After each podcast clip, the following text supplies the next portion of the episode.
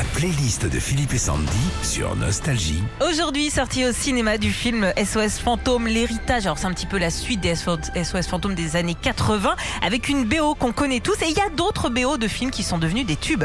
You Lewis and the News. Chanson, Robert Zemeckis et Steven Spielberg sont allés voir euh, Will Lewis en lui disant Hey, salut mon Will Lewis, on vient, de faire, un, on vient de faire un, un film avec euh, un ado qui s'appelle Marty McFly et vous êtes son groupe préféré, écrivez-lui une chanson, ce sera notre BO. Le succès de The Power of Love sera tellement grand qu'on retrouve la chanson dans toute la trilogie. Harold Faltermeyer. Ça aussi, c'est du lourd dans les, les BO de films des années 80. En 84, c'est le musicien allemand Harold Faltermeyer qui compose avec seulement trois instruments cette chanson sans parole pour ce qui deviendra l'un des plus gros cartons des années 80, le flic de Beverly Hills. Et la chanson sera numéro un partout dans le monde au moment de la sortie du film. Alors Axel Follet, sa biche Ça va Philippe? Berlin.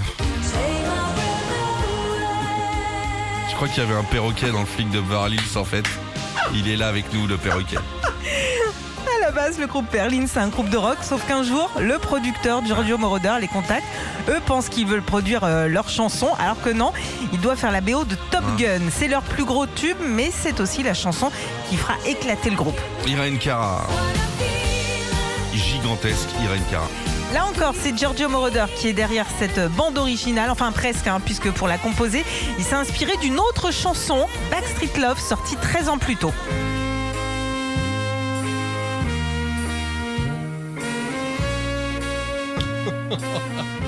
Bah si, c'est- c'est c'est la même chose en langue, quoi.